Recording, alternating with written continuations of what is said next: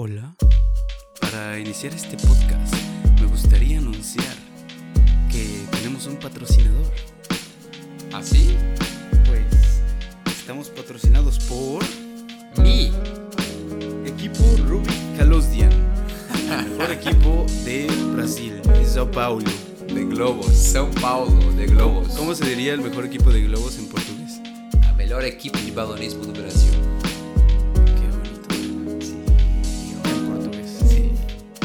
Bueno, muchas gracias por este, este presente. Eh, un regalo que, que me hicieron, un presente. ¿Qué es eso, Cristian? Explícame un poquito.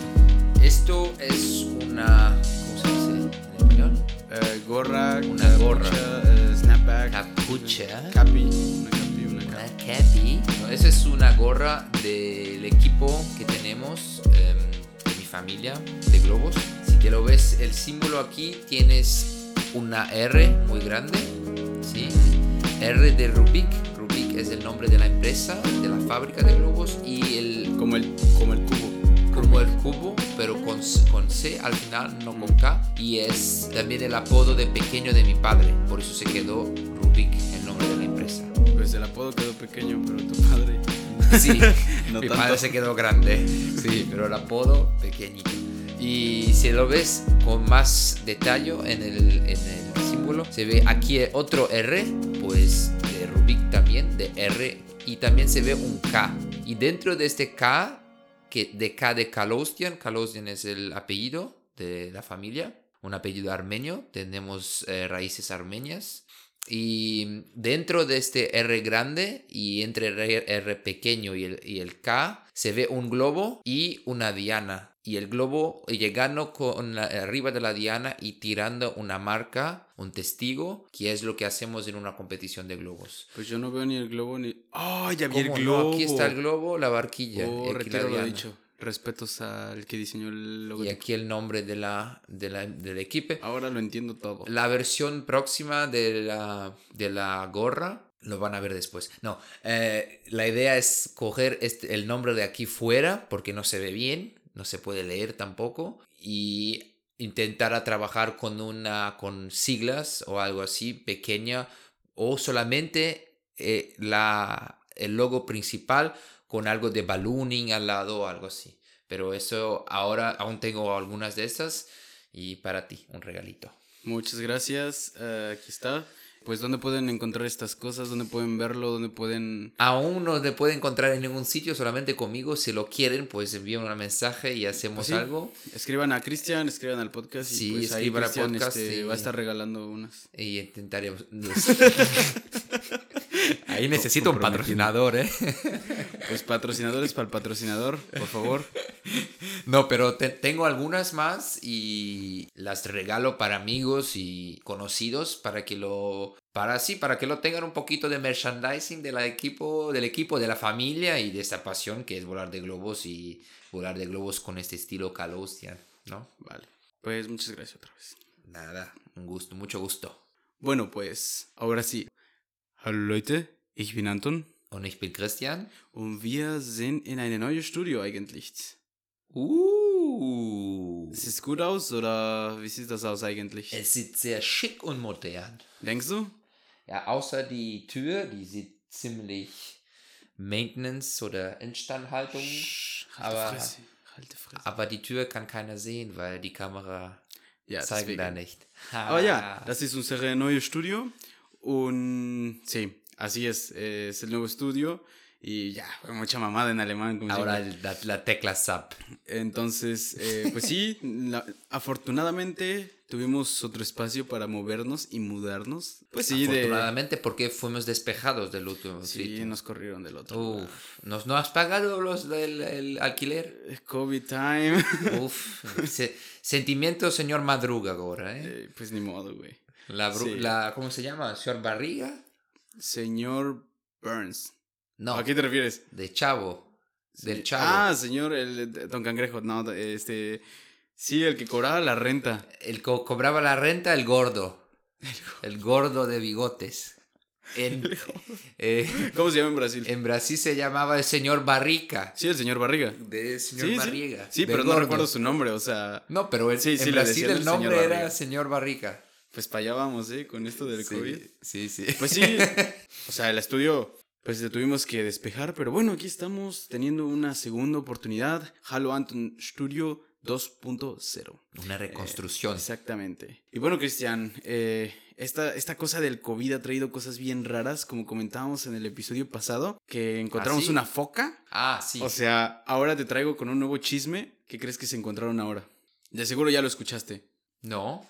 Bueno, pues hay un pueblito, una región allá por Niedersachsen, em, que se llama Löhne. Y ahí hubo avistamiento de un Werwolf. Ah, de lobos. Bueno, ¿sabes? Werwolf en sí es hombre lobo, pero sí, Ah. de un lobo. Eh, encontraron un lobo. eh, no, no era un hombre, güey, estaba mamando, pero no entendiste el chiste ni modo.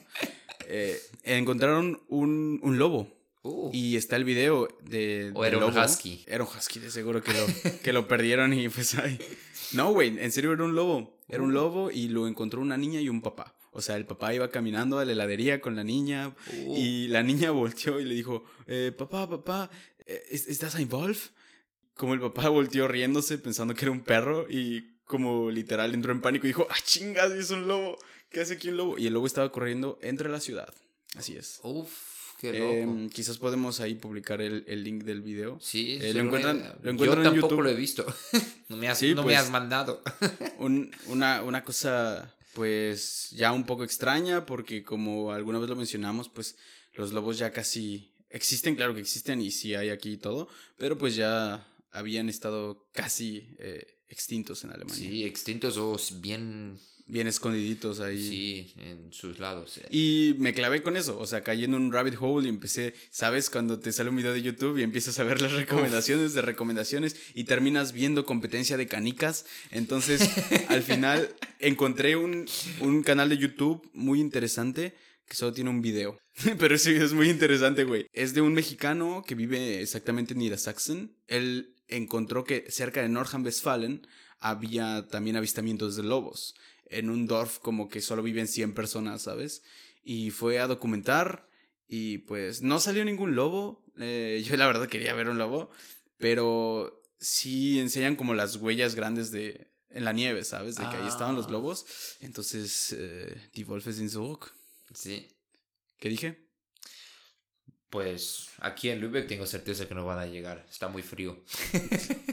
no, Pues no, quién no. sabe. Hay Pero- mucha agua. Sí, eso que iba a decir, hay mucha agua. Aquí llegan las focas, güey. Eso. Aquí llegan las focas. Quizás llegan las ballenas del norte, pero los Pues, lobos. Ver una ballena no. estaría. Estaría cabrón la experiencia de verla aquí, güey, pero sería triste también verla aquí, ¿sabes? O sea, Sí. sería muy sacado de contexto. Sí, exacto. Sería muy claro que estaba perdida con su GPS Sí. un poco roto. ¿Alguna vez has visto algún. ¿Ballenas? Ah, Sí, desde el globo, te iba a decir, güey. ¿Has visto No. ballenas desde el globo? No. No, pero del globo ya he visto jabalís, pues porcos salvajes, pues eh, bambis, pues rabbits y todas, todos Mm. esos, esos animales así más. Pero nunca has visto un werewolf.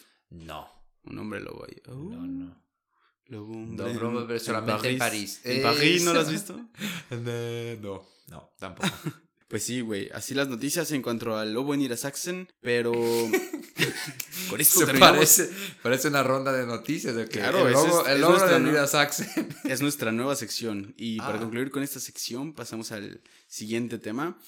Algo que queremos platicar en el podcast, que de hecho eh, pongo un poquito en contexto de cómo se dio esto. En mi trabajo me tocó convivir con 50 soldados durante un mes. Uh, Entonces, quería platicarte de esto, eh, platicarte un poquito de, de a qué llegamos con esta experiencia. Pues fíjate que por el COVID, eh, yo trabajo en un hostal y iban a llegar un grupo de soldados al hostal porque venían de refuerzo para apoyar con las pruebas COVID, con aquí probar a personas, eh, hacer testen para saber que estaban bien y saber cómo ayudarlas. Entonces, eh, les hacía mucho más fácil pagar en el tipo de hostal en el que yo trabajo, que es un concepto muy alemán, donde se ahorra más dinero si son por grupos grandes que en un hotel. Entonces, aquí se vinieron a quedar 50 soldados durante un mes, lo cual a mí la idea no me parecía nada bien. sí. Claro que, claro que pues estaba contento porque íbamos a tener trabajo y porque iba a haber pues flujo, Algo. ingreso de dinero a la empresa Algo que hacer. a la que trabajo.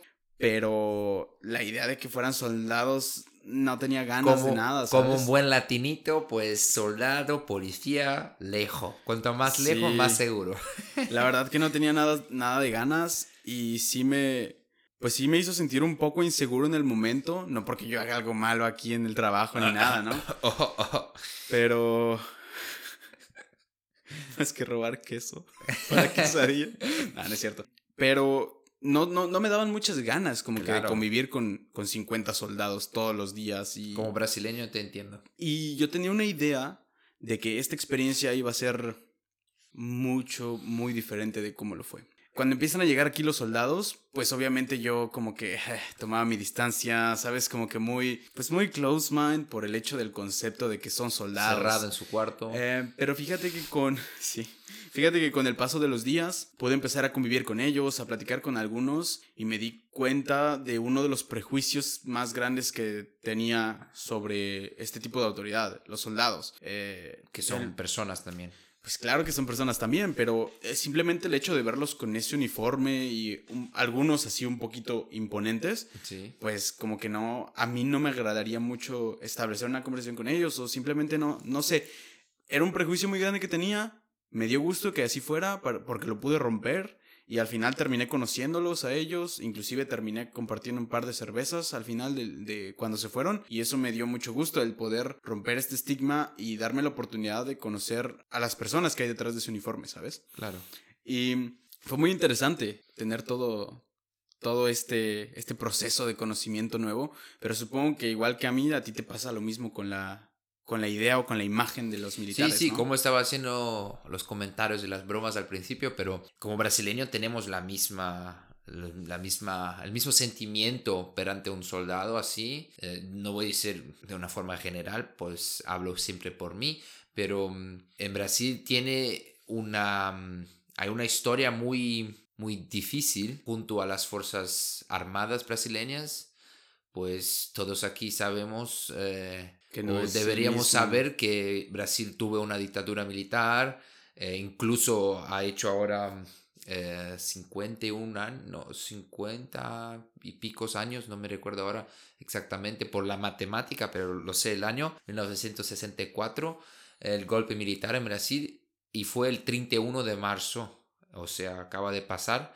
Y ahí tenemos un poco de, este, de ese significado de por qué los brasileños tienen una grande, un gran receo, un gran miedo, una ansiedad, o este, como tú has descrito, este, esa, esa, sensación de que no estás seguro, de que, que te pueden apuñalar. ¿sabes? Por las espaldas. Es difícil expresar. O no saben cómo, cómo te lo van a servir de ayuda y si es una ayuda mismo. Claro, es difícil expresar este sentimiento tan solo porque eh, se supone que es una autoridad que te tiene que apoyar y cuidar. Y a mí muchas veces, claro, y a mí muchas veces en lugar de, sentir esta fuerza o esta ayuda, este apoyo, siento miedo y rechazo. Estoy generalizando muy cabrón, pero creo que también mm, puedo hablar un poco de eso porque yo estuve eh, un año haciendo mi, mi, servicio militar en México. Eh, yo no. y fue una de las peores experiencias que he tenido. O sea, es un año que yo quisiera borrar de mi mente. Literal, eh, como todos me decían, hazlo, hazlo, hazlo. Mira, yo no soy quien para dar consejos sobre esto, pero no sé, no es nada que siento que me haya aportado mucho en mi vida. Tengo dos, tres recuerdos muy buenos. Al final, como hice dos pues muy buen compañerismo con dos militares ahí y eso como que fue de las mejores cosas que me llevé de la experiencia, pero pues cada quien, ¿no? A mí no es algo que a mí me interesara. Y por lo mismo, por todo lo que viví ahí y todo lo que pasé, pues no quedé como que con un buen sabor de boca sobre los militares tampoco. Y al saber de que el Bundeswehr, porque eso se dice la palabra en alemán, de que el Bundeswehr iba a venir aquí, sí estaba un poco asustado también. Pero esta interacción día a día y saber que son pues como ya lo he dicho, personas normales, cambió mi perspectiva. Pero hubo algo que noté y quiero contarte de eso. Pues fíjate que yo noté que muchos de ellos no estaban contentos con lo que estaban haciendo. Y se podía notar por varias razones porque a estos militares que estaban en su casa como también descansando por así decirlo como por la pandemia se les hizo un llamado a la acción o sea se les llamó para que se presentaran a trabajar como de dos días sabes así espontáneamente. Y esto creo que a nadie le gusta, como aquí en Alemania, que te hablen tan espontáneamente para algo. Ah, sí, sí. La idea alemana de estar todo muy bien planeado, pues va totalmente al revés de eso, sí. Claro, es planear calendario y me avisas a qué hora Sí. y ya, ¿sales? Un término Eh, muy claro. Un término muy claro. Entonces, lo que pasó es que ellos vinieron y no estaban nada, nada froh, eh, nada Satisfechos. sí. con lo que estaban haciendo. Entonces, yo noté que la primera que llegó aquí fue una soldado, no sé cómo se diga, ¿se dice soldada o soldado? Soldado, ¿Un soldado? yo qué sé. ¿Un soldado de sexo femenino? No, eso no o se dice. soldada. No, me refiero a la palabra. Es que no sé si existe la palabra soldada. yo creo que no. Yo creo que se- dice solamente con, el, con la, la preposición a una soldado. Una soldado. Bueno, dejémosla en una soldado. Y ella llegó primero y vi que como que era la que estaba pues más motivada, ¿sabes? Y con el paso de los días muchos, muchos soldados se fueron retirando. eh, se fueron yendo y los fueron cambiando, los fueron reemplazando porque igual un par eh, ya estaban como muy cansados, Sí, muy fatigados. aquí. Y yo me di cuenta que ella era la, la única, junto, bueno, con dos compañeros más, que estaban todo el tiempo aquí, día y noche. y Desde que el iban principio desde hasta el el final. principio hasta el final. O sea, tuvieron un Dienst, o sea, una jornada laboral Sí. completa de un mes. Y trabajaron todos los días, inclusive trabajaban fines de semana. Y pues al final dije, vale, como ya me sentí un poco más en confianza, Con ella quiero hablar. Ok. Y le pregunté, le dije, oye, pues fíjate que me parece muy, muy interesante lo que están haciendo. También me parece muy interesante como la, la opinión de la gente, porque era muy extremista de los dos lados. Había mucha gente que decían, esto solo gasta nuestros impuestos, esto solamente están ocupando el dinero a, lo, a lo imbécil, no hacen nada, y burlas que recibían. Pero también escuché por otro lado gente que decían, wow, lo que ustedes están haciendo es muy valioso, muchas gracias por su esfuerzo. Y pues ese, ese lado como tan, estos polos tan opuestos, me dieron mucha curiosidad y pues me intrigó al hablar con ella. Sí. Y le pregunté, venga, pues, ¿te gustaría que platicáramos un poco en forma tipo entrevista? Podría, tengo muchas preguntas que me gustaría resolver. Nos sentamos a platicar, ¿qué te parece? ¿Me, me dejarías grabar la conversación para pues yo después eh, acordarme de las cosas? Y aceptó, me dijo que sí, me dijo, vale, platicamos. Y como que me puse un poco nervioso, ¿sabes? Porque, pues porque tenía que, que hacer improvisación también en alemán, como Sí, claro. con vocabulario un poquito más técnico que el cual pues no poseo. Pero pues bueno, ahí salió. Entonces te hablé y te dije, Cristian, acabo de conseguir una entrevista con una, con una soldado, vente para acá. Y veniste y pues así, ese es el contexto de la historia. Sí, fue, fue una sorpresa muy buena porque yo, yo sabía, tú habías contadome que estaban los soldados ahí, pero tampoco me habías dicho que tenías la idea de, de entrevistar a ellos. Y al final se salió muy bien. Creo que tenemos ahí un- una discusión, un debate muy interesante a hacer. Pues la tipa ha, ha contado muchas cosas interesantes y cosas que le ves que, que, que sale de, de su corazón, a decir así, Sí. pues directo y muy claro y, Y muy, abierta. muy abierta, exacto, ¿sabes? Exactamente el estereotipo al revés de todo aquello que al final percibimos que los otros dos tenemos muy claro de los soldados y todo eso que has hecho ahora en la introducción, a decir así. Y pues eso, pues nos sorprendemos. No lo sé si tú ya tienes ahí un punto que quieres decir para empezar de cómo fue esa conversación, Claro. porque si no, yo tengo un punto ya interesante, pero... Pues échalo, échalo. No, pues fíjate que lo primero que me sorprendió fue su amabilidad. Fue verla como que cuando traía el uniforme, como si estuviera haciendo un performance, ¿sabes? O sea, Sí. suena muy pendeja mi, mi, mi forma No, de explicarlo. Pero, pero, pero- es una forma Pero clara parecía, de- parecía que cuando se ponía el uniforme era, bueno, ahora soy, estoy en mi papel de soldado y tengo que... que- profesionalismo también. Claro, que, Sí, que manejarme profesionalmente. Eso me pareció a mí, puta, súper bueno, güey. Me pareció muy bueno. Y segundo, como en el momento en el que, en el que llegó a la plática, pues ya era, ya era la persona, ¿no? Sí, Eh, a esta persona... hablando claro. su nombre y cómo es, Claro. quién es. ¿Deberíamos decir su nombre? ¿Su primer nombre nada más? No lo sé, creo que el primer nombre no pasa nada. Bueno, ella también nos dijo que no pasaba nada. Sí, pero, claro. pues, Ella al- nos autorizó todo, no está nada mal. que Pero pues haciendo. Datenschutz Alemania está a otro nivel, entonces Sí. dejémoslo como Andrea. Andrea cuando llegó a presentarse con nosotros, eh, me pareció muy amable la forma en la que llegó, muy abierta, muy dispuesta, y llegó pues en sus adiletten, Sí. eh, Jogginghosen y una hoodie. Sí. O sea, un conjunto de pants de tranquila, descanso. Sí. Pues, estábamos a distancia, con todas las, Claro. conforme las reglas de COVID y todo sí, eso. estábamos a super distancia, tú y yo teníamos nuestras Las máscaras, máscaras y todo. Por eso es que igual en el audio que, que le entrevistamos, la entrevista duró en sí 20 minutos, pero la plática que se vino después Una hora. fue como de una hora. Y fue una plática muy buena. Pero bueno, para empezar... em, La primera frase es de ella, ¿te recuerdas? Dila, venga. Eh, preguntamos quién eres y todo eso y, y ahí tú la preguntaste, ya voy a empezar, ¿por qué escogiste ser soldado? ¿Cuál fue el día que pensaste, venga, por eso eh, y eso o Las razones, los sí, motivos. por eso, que- eso, por que te las llevaron razones, a ser exacto. soldado. Exacto. Y ella ya empezó con una, con una respuesta que para mí fue ya una pegada, un patazo en la puerta y como que, mira, yo soy así. Y ha dicho ya, porque yo tengo conciencia de la historia de Alemania, yo tengo conciencia de la historia eh, mala que tenemos, la historia reciente de los últimos 100 años, a decir así, y de cómo hicimos mal para tantas personas. Y tengo también conciencia de que tenemos que batallar cotidianamente para no olvidar el pasado, para rememorar el pasado y trabajar para construir un futuro mejor. Y arriba de eso, tengo también clara conciencia de que yo, viviendo en un país como Alemania, que es tan rico, tan grande, tan fuerte, y con tantos recursos y estructura y todo eso, puedo ayudar a los otros. Y yo como que, hola, totalmente sorprendido con la Claro. respuesta, ¿sabes? Directamente, o sea, Como si la traduciendo tuviera... por palabras simples diciendo, estoy ahí para batallar contra cualquier idea neonazista o algo así. Estoy Claro. ahí para estar en el ejército y asegurarme de que en cuanto yo esté ahí, eso no va a pasar. Nos comentó, como dejó muy claro, que existen los extremos en Alemania. Sí. Dejó muy claro y sin pelos en la lengua, por así decir la expresión, Sí. que no la entiendo hasta hoy en día, pero eh, dejó muy claro que hay extremos en Alemania y al comentar sobre los extremos, creo que dejó muy en claro también su motivo.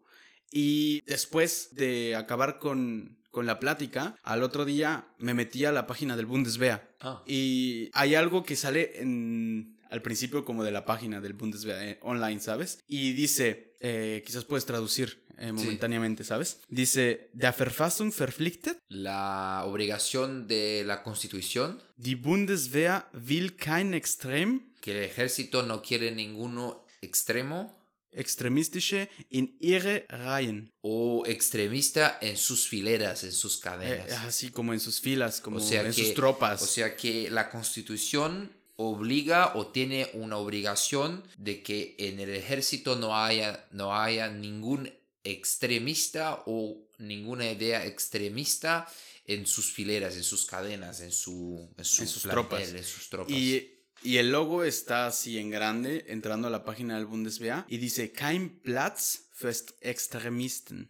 Ningún entonces- sitio, no hay sitio para extremos. Entonces me quedó como que después muy en claro como lo que... Como, Como inte- todo- como inter- como internalizó ella eso, Claro. ¿no? Sí. Claro. Y pues bueno, de ahí se soltó una plática Sí. que me hubiera encantado subirla así como estaba porque salió muy natural, Sí. demasiado natural. Sí.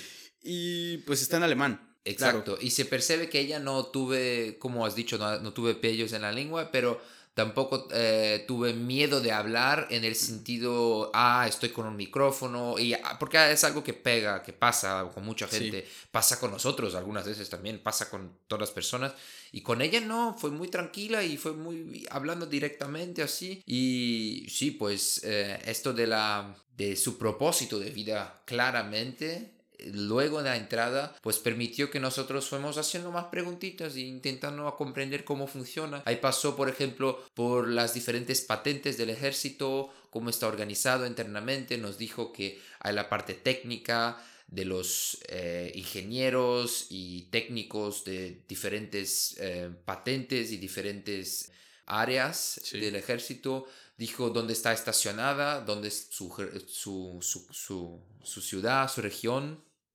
¿Qué más?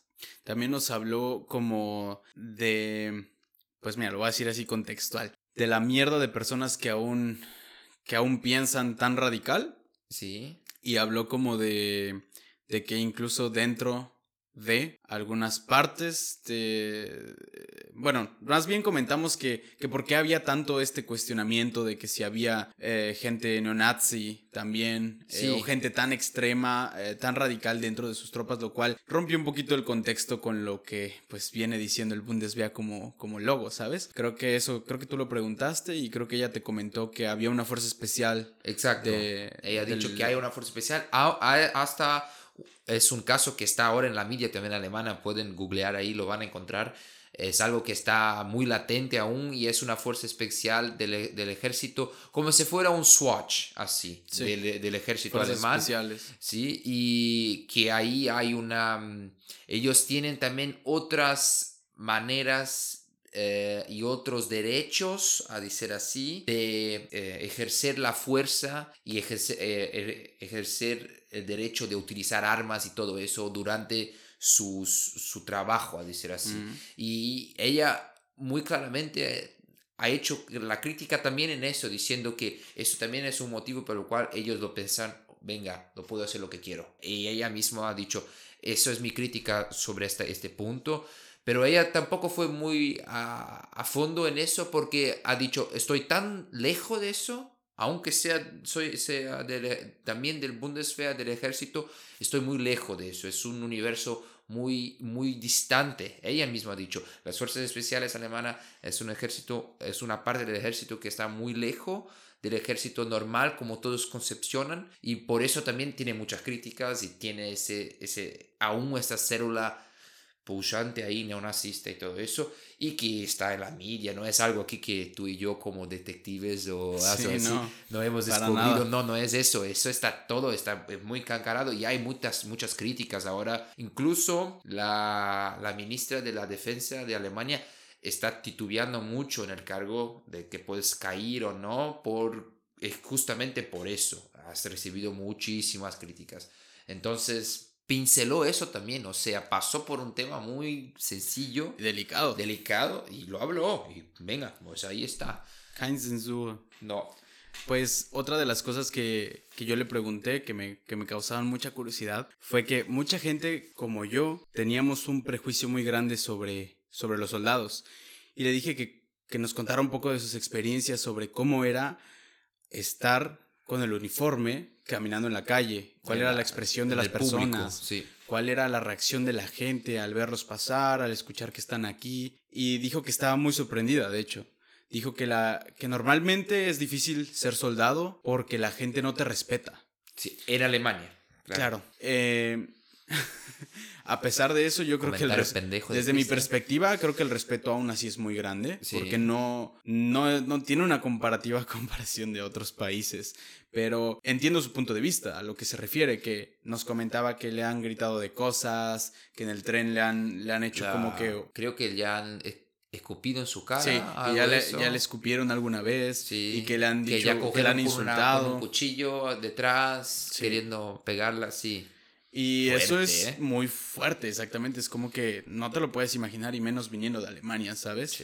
También nos dijo que para ella le sorprendió mucho también la reacción positiva que tuvo la gente aquí en Lübeck. Sí. El agradecimiento que estaban mostrando ante esta situación, ante que, pues literalmente, no es una guerra, pero están también dando su vida porque Claro. Pues fácil se puede, están en, riesgo de contagio todos los días, ¿sabes? Y pues no es tampoco nada, nada fácil lo que estaban haciendo. Y nos contó también un par de historias de lo que vivieron en sus días de trabajo, ¿recuerdas? Sí, sí. Ella eh, ha hecho una descripción breve de cómo era su día y decía que, por ejemplo, despertara a las cinco y media por ahí y a las seis ya estaba en Einsatz, o sea, ya estaba en actuación, ya estaba ejerciendo su trabajo y trabajaba de las 6 de la mañana hasta las 19 de la noche y lo que hacían era prácticamente ir a los, los asilos de las personas, de los señores, de las señoras y ayudaban ahí con básicamente, como tú has dicho en la introducción, con testes, con un atestaje en masa mucho y que estaban todos ahí y ayudaban las personas que estaban ahí trabajando en estos asilos y que muchas veces no tenían sustitutos, pues que ya estaban ahí dos, tres, cuatro, cinco semanas sin, sin ayuda. Y mm, por eso ah, llegaban allí y intentaban básicamente compartir las funciones Mm. que tenían cuando estaban solos para que lo pudieran tener un poquito de pausa, un poquito de respirar un aire y mirar, mira, la vida es más do que solamente estar trabajando uno arriba del otro con esta presión del virus y todo eso. Pues entonces que empezaba su día poniendo esta ropa de, de protección eh, que también camuflaba de su uniforme, o sea que no Sí. dejaban que lo vieran que estaba de uniforme. Eso es un punto importante para una historia que ha contado. Y que también porque llegar. están con, con gente mayor. Claro, que está con gente mayor, que no quieren llevar el virus y a- ahí, caso lo tengan, Mm. y tampoco lo quieren tirar el virus, si hay el virus en el asilo, sacar el virus del asilo y llevarlo más adelante, o sea, reproducir el virus. Entonces había todo un cuidado de, de no, no hacer el trabajo para el virus, Claro. o sea, contra el virus. Y ahí tenían las máscaras, las cosas y más este face shield. O sea, y ahí llegaban y testaban. Y por ejemplo, ha dicho que uno de esos asilos ah, has hablado, has ayudado a una persona ahí que tenía una persona más vieja que tenía un- que sufría, que sufre de, de demencia así Sí. y que tenía mm, muchas memorias o que vivió la parte, La en parte de la época- guerra. la parte de la guerra, exacto, la parte de los de la de la historia mala de Alemania, como ella misma ha dicho, y, y ella ha dicho que no enseñar el uniforme fue ahí Un Vorteil. un, sí, fue Una un privi- un- ventaja, una, una un- ventaja muy buena porque la propia persona del asilo que cuidaba de, este, de, estas, de esa señora, de ese señor mayor, ha dicho eh, que esta persona tenía crisis cuando, cuando parecía algo del ejército o algo así. Claro, porque quedas traumado, güey. O Sí. sea, imagínate vivir algo así. Hay mucha gente que aún así vive reprimida aquí. Y he escuchado bastante, bastantes historias sobre gente que el hecho de escuchar una canción, güey, el hecho de ver una bandera, el hecho de escuchar gente pasando al mismo tiempo, Sí, sí, claro. les genera un- una memoria traumática, sí. sobre pues, La- las épocas de la guerra. La memoria colectiva alemana sobre lo que pasó en la Segunda Guerra y con el holocausto mucho es traumática en sí misma y, y superarla es rememorarla, como es dicho Sí. ella misma. Yo solamente utilicé las palabras de ella e intenté sintetizar eso, pero y es, es traumática y es al mismo tiempo necesaria, ¿no? Si no, si no, no aprendemos para Sí, no re- repetir en el futuro, ¿sabes? Sí, recordar es vivir y también pues se tiene que saber la historia para no cometerla nuevamente, ¿no? Exacto. Pero bueno, estas fueron un par de cosas de las que hablamos con, Con con, ella, Andrea. con Andrea. Eh, la plática creo que se tornó todavía un poco más interesante. Y es que es Sí. normal, güey. Es normal, cabrón. Sí. Ya lo sabemos. Y seguimos cometiendo el mismo error que siempre la plática post-podcast es mucho más interesante que la, que la- porque, la porque ya, me ya noté que, que calientas un poquito la situación y claro, Claro, que fluye claro. mucho. Pero cuando acabas el podcast ya entraste en confianza, ya entraste como que en esta, en este, en este momento Esta de flow. zona, sí, esa donde te- zona donde de estás más fluidez más. flüssig. Pero eso creo que es parte de, de nuestro aprendizado, eh, nuestro aprendizaje así del tiempo, de aprender a producir eso. Claro. Y es por eso que somos aquí amadores y tenemos un estudio, un 2.0, ajá, a lo mejor aquí ha de ser muy claro, ya es el segundo estudio, pero es parte de cosas que estamos eh, aprendiendo a, mm, ¿cómo se dice? Contextualizar y a conjugar el convidado, el invitado, el tema. Aparte Algunas que es una joyita, güey. Aparte que igual es una joyita, como que un plus, ¿sabes? Sí. Como que es el Nachtisch, güey. O sea, de, Sí. güey, gracias por el podcast, estuvo chido. Pero el post-podcast, que ya queda privado, también es como de, wow, aprendí mucho más que, que la plática sí, y todo. exacto. Estuvo muy, muy, muy chingón, güey. Y también, pues yo le agradecí mucho como su participación y, y- y lo abierta que fue a, platicar con nosotros. abierta. Y yo eh, me gustaría volver a una pregunta que tú has hecho para ella. ¿Te recuerdas? No. Es que hice tantas preguntas en el momento. Yo la que- anoté porque en el momento cuando hiciste la pregunta yo pensé, eh, pregunta de mierda de Antonio. Pero Prejuicios, prejuicios. no, no, Cristian. no, no, no, no, no, no. Eh, solamente fue eh, como me sonó la pregunta. Pero después me pareció interesante la manera que ella contestó y cómo no se preocupó a ser simples, pero plática, o sea, muy focada. Ujú. Y su pregunta, tu pregunta fue para ella, wer ist für euch da? Ah, stimmt. O Ich sea, hab, sí. ¿quién está para vosotros Bueno, aquí? realmente, deja contextualizo la pregunta y tú cuentas lo que Porque pasó. contextualiza. Em, lo que pasó es que yo le había comentado a Andrea que normalmente como un ciudadano, un civil como yo, tenemos esta estructura en el cual pues escalamos las jerarquías en el sentido Sí. de que mira, pues yo como niño, si algo me pasa, pues ahí está mi hermano mayor. Si algo nos pasa, ahí está mi papá. Si algo le pasa a mi papá, bueno, pues ya entra la policía. Si algo está la policía y consecutivamente vas escalando estas jerarquías, ¿sabes? Sí. Y yo le dije a ella, mira, pues Como un buen estado moderno. Venga. Claro, como debería de funcionar, ¿no? Ah, Entonces, en este, en este contexto yo le pregunté, mira, para mí, si algo pasa, pues ahí está, está, está esto, está el otro. ¿Quién está para ustedes ahí? ¿Qué, qué es la motivación que los, que los guía? ¿Quién es el apoyo de ustedes? y te recuerdas ¿Y la, quién te refugias? la respuesta de ella fue muy buena porque la miró y la pensó. Nos percibimos que no tenía una respuesta así pro- lista, directa, como la, te- la, que- la- la tenía cuando preguntamos por Es que qué yo creo que no se imaginaba también, tampoco, no se esperaba esa pregunta Sí. porque igual, y mira, la neta te voy a decir por qué se la hice, güey. O sea, se la hice porque fue la, la única persona que, bueno, a partir, y los dos más que comenté, que no abandonaron su Dienst, que se quedó Sí. todos los días aquí y yo escuché como ella estaba hablando, y no es que estuviera de metiche, pero pues estábamos en el mismo salón muchas veces Sí. y comentaba como de, oye, pues no voy a poder ir, pero pues si tú quieres venir a verme, aquí estoy, este, tengo un par de horas libres.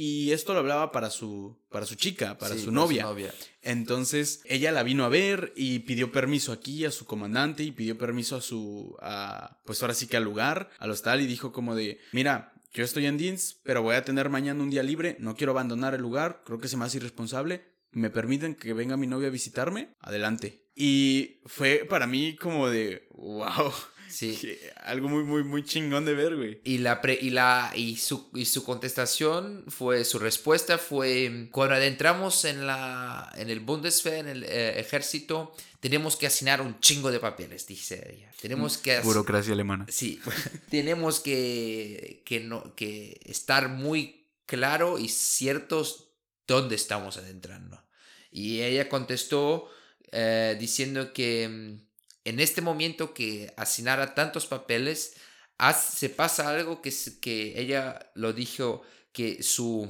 en alemán se llama, que su, em, su Grundrecht Sí. würde selber eingeschränkt, o sea, Sí, sus su- derechos- sus derechos su- básicos fueron por ella misma reprimidos o disminuidos. Sí, tú ya no pasas a regir recortados. eh, como, como derecho civil, sino ya pasas a, a ser juzgado también como un militar. Exacto. Lo que en Alemania pesa de otra manera. Por ejemplo, si comparado con Brasil. En Brasil, por ejemplo, ser juzgado como un militar, eso te, hace- eso te trae ventajas. Porque la justicia militar en Brasil, no voy a hacer una crítica así muy a fondo porque tampoco soy un, un abogado o algo así que te lo puedo explicar 100%, pero lo sé por haber estudiado también política que la justicia militar en Brasil es, como lo dijo antes, es una ventaja para aquel que lo hace algo malo y tiene a la verdad más privilegios do que obligaciones perante la población y la sociedad. Lo que no pasa en Alemania y eso dejó ella muy clara. De- ha dicho,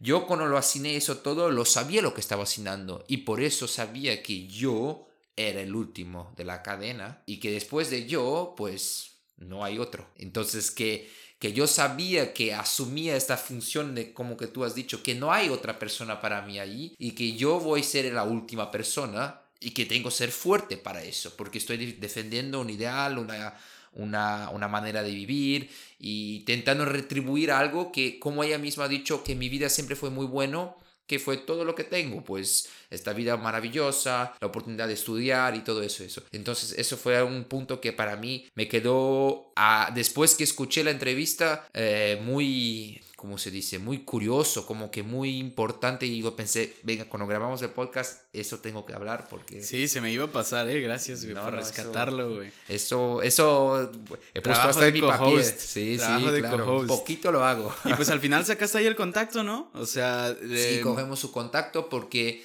eh, ella viene de una región de Alemania que eh, tenemos ahí De hecho- cuanto geo. De hecho, de hecho, cuando le pregunto, eh, ¿un woher kommst du? Y dijo como de, naja, also, Ah ja, schwierig, ne? Also Sie- sie- Dortmund, äh, Nordrhein-Westfalen, irgendwo in eine Ecke da. Sí, sí, sí, sí, exacto. Ahí voy a poner ese cachito del, del audio. Sí, sí, empieza a cortar, a cortar, a- empieza como que del- de la provincia, de una ciudad, de- y al final, pues comenta, venga, pues mi ciudad es Bastard. Y yo, "Pff, yo conozco Bastard, Sí, es donde hay un festival ahí. de globos y todo, y donde yo ya estuve ahí los últimos tres años directos, todo, todo, todo año. Y de hecho comentamos eso también, creo que en el tercer o cuarto episodio del podcast Sí, hablamos sí, de, de exacto. Entonces fue muy gracioso y en ese momento pues eh, tuve que decir que soy globero y todo. Ja, ja, ahí salió Christian.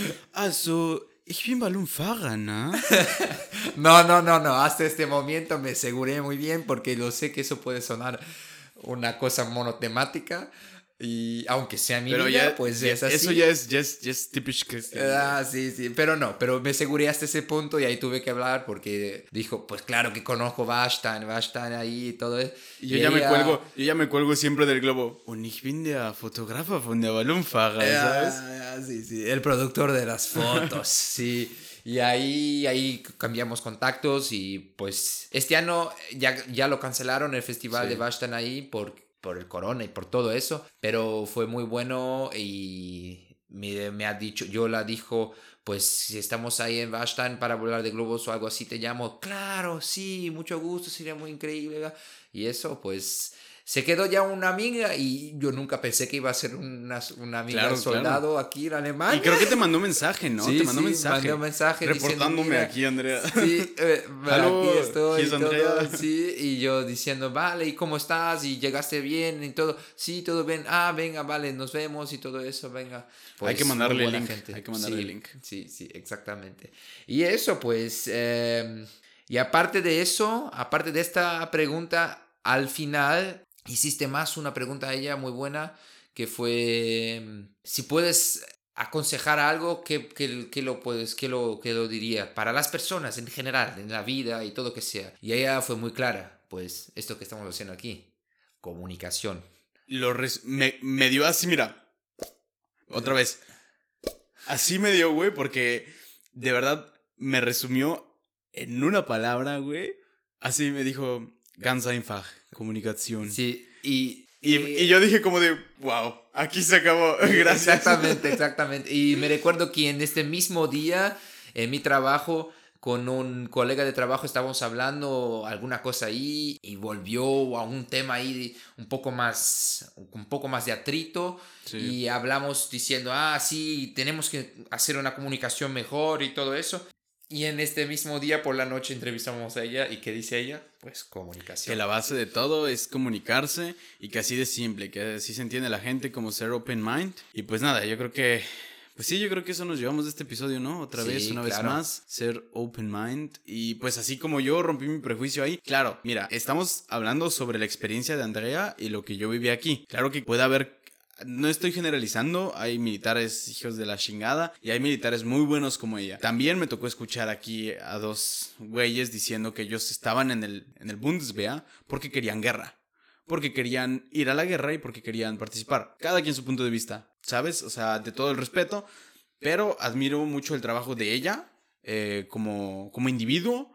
Aún así, eh, no, no admiro al Bundeswehr como un colectivo, sino como individuales, ¿sabes? Sí, pero eh, eso que iba a decir, eh, admiro su trabajo como individuo intentando dentro de un colectivo. Claro, y, Y, dando eso un ejemplo. es lo más difícil, Y ¿sabes? dando un ejemplo. Nadar y- muchas veces contra la marea o a favor de la marea o algunas veces contra y algunas veces a favor. Es lo más difícil do que estar nadando solo en su piscinita pequeña, ¿sabes? Sí. Eh, y, esas eso excepciones es- se notan, güey. Exacto. Esa- esas excepciones se notan y se notan muy cabrón. Porque si no hubiera sido por eso y por el empeño que todos aquí vimos y se ganó neta la confianza y como el cariño de todos los empleados de aquí, ella sobresalía sobre todos, güey. Como su acción, Sí, su claro. participación, su Como presencia. ser humano. Como ser humano y en su trabajo, ¿sabes? Exacto. Porque ella siempre estaba resolviendo el problema de todos y como diciéndoles, ya váyanse a dormir, es mañana Sí. tenemos que trabajar y cosas así. Se notaba el coraje con el, y el amor y la pasión que le ponía a su trabajo, güey. Exacto, y se nota algo que ella también lo dijo, una frase muy buena, se nota que lo internaliza eso y lo practica eso,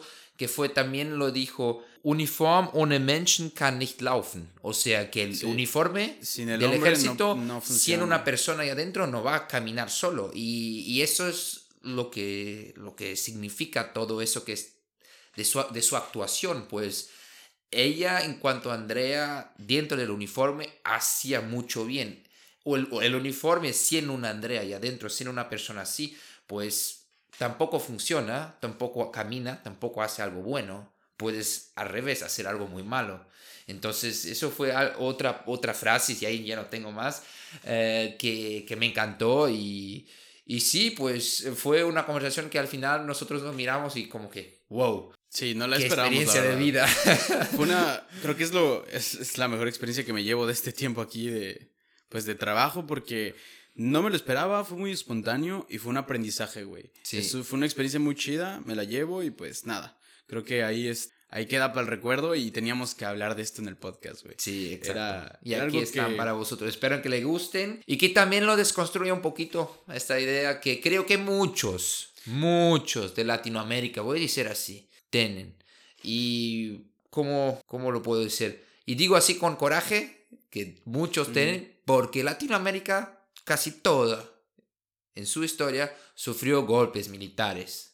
Entonces, Sí, todos, todos entonces los todos, casi todos los países latinos tienen traumas con los militares y viven muchas veces con en la sombra, en el miedo de otros golpes de los militares. Claro. Entonces, Mira, al final de al final no todos son somos todos humanos. Exacto. Y también darse cuenta que también debajo del uniforme hay un ser igual que nosotros que también toma cerveza en las noches, que también platica, que se ríe, que llora y que fuma un chingo de cigarros, güey. Porque Oh, los soldados corta. fuman un chingo de cigarros, güey. Pero bueno, nada. eh, dato curioso. eh, el Bundeswehr, Sí. el actual Bundeswehr, se fundó en 1955 en Bonn, la ex capital de Alemania. En Bonn. Una, sí, claro, en Bonn. Una reconstrucción eh, militar después de lo que pasó posguerra, ¿sabes? Es capital alemana. Sí, Bonn fue la capital Sí. de la Alemania occidental. Claro. Ah, sí, sí. Así, sí, sí, así sí, está. Y de hecho todavía conservan el. Bundes, el Altes Bundesministerium, todavía se, se conserva ahí, con el nombre de las placas de los partidos de que CDU y es, es- SPD, se llama. Sí, SPD. Em, porque en caso de que algo pasara en Berlín, pues todos vuelan y corren para allá. Pero bueno, nada más dato curioso, porque, eh, pues bueno, eh, vamos a tener quizás una, una pequeña pausa porque yo me lanzo, me lanzo para Bonn. Ah, Eh, ¿Qué vas a hacer en Bonn? Tengo pendientes. para el ejército? Sí, voy a ir a reclutar. ¿Te llamaron? ejército. Uh, mexicano en el ejército alemán. Le acabas Ahí solo sale tacos. Pues no, tengo que ir a Bonn, voy a ir por cuestiones eh, laborales y personales también. Entonces voy a andar por allá y pues voy a andar publicando un par de cosas sobre Bonn, a ver qué sale y poner información en el Instagram. Cuando salga este episodio de seguro ya va a haber como que una un story de con un chingo de fotos de, de Bonn y ahí a ver qué sale para, para bueno, el próximo pues, episodio. traiga muchas historias en la bagaje. Claro que sí. Así la, así la hacemos. Y pues, bueno, nos estamos viendo yo creo que la próxima. Y pues regresando de Bonn, a ver qué historias traigo. Sí. A ver qué historias colectas tú. Y pues... Yo me quedaré en Lübeck. Pues ahí, ahí nos estamos viendo, güey. Me mandas, te mando una postcard. me mandas una postcard. Vale, perfecto. Nada, pues ¿con qué, con qué canción cerramos? ¿Alguna, algo que tengas tú que recomendar? ¿O alguna movie? Mira, yo, reco- yo recomendaría, bueno, para, para poner un poquito aquí como esto de, de los militares y todo esto que platicamos, yo recomendaría la película de Jojo Rabbit. No tiene mucho que ver en el sentido como de, de, conozco. de militar. ¿No conoces Jojo Rabbit? Bueno, la recomendación va para ti, güey. Vas a ver Jojo Rabbit, güey. ¿Hay otro nombre? Jojo Rabbit, güey. No sé cómo si. Igual y en portugués se llama Jojo Reviño. Cállate. Así la buscan. Yo Y, viño. Pues bueno, este. Pues nada, esa era la recomendación. Y pues creo que ahí vamos a poner una canción de, de los Beatles que está en alemán. Vale. La ponemos ahí en, el, en la playlist. Y pues nada, eh, ¿cómo cerramos? ¿Algo que quieras decir? No, yo no tengo nada que decir. Bueno, pues Next is Mal. Y recuerden, aquí está la, la gorrita que nos regalaron. Sí. Muchas gracias otra vez. Sí, claro. La pone. Y pues bueno, bis nächstes Mal. No sé, un, Ahí ya no hay más cámara. no, se acabó la. Su cámara. Adiós. Bis nächstes Mal und auf Wiedersehen. Auf Wiedersehen. Tschüss. Auf Wiedersehen nochmal. Wir sind alle Menschen. Ihr habt Mhm. nicht nur eine Uniform für ein paar Stunden, ne? Aber was könntest du vielleicht diese Leute, so wie ich, äh, ja, empfehlen oder sagen oder erzählen? Da sage ich nur ein Wort und zwar Kommunikation. Heute habe ich, heute habe ich genau den Wort von einem Arbeitskollegen gehört. Nee, du sollst das mit dem Chef reden, Christian. Nein, es ist, also es ist, es ist, Kommunikation, hat er genau Kommunikation das ist alles, das sage ich immer wieder. Es ist, also man hat ja auch wirklich, äh, man, man hört halt immer nur so Sachen, ne? Man, man hört immer nur so Sachen, da ein Fetzen, da ein Fetzen.